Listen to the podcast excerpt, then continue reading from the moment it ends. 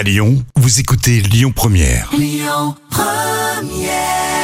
Son petit prénom à lui, c'est Eagle Eye. Eagle Eye chéri sur Lyon Première. Hop là. Les petits plats de Camille.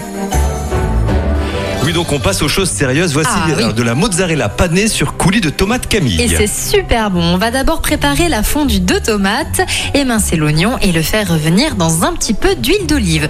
Vous allez ensuite ajouter les tomates finement coupées en dés et l'ail émincé, salé et poivré et ajouter le petit morceau de sucre qui fera toute la différence. Puis vous laissez cuire une dizaine pendant ce temps. Vous allez couper les boules de mozzarella en tranches bien épaisses, les passer dans l'œuf battu, puis dans la chapelure et les faire revenir deux ou trois minutes dans un petit peu d'huile d'olive tout simplement.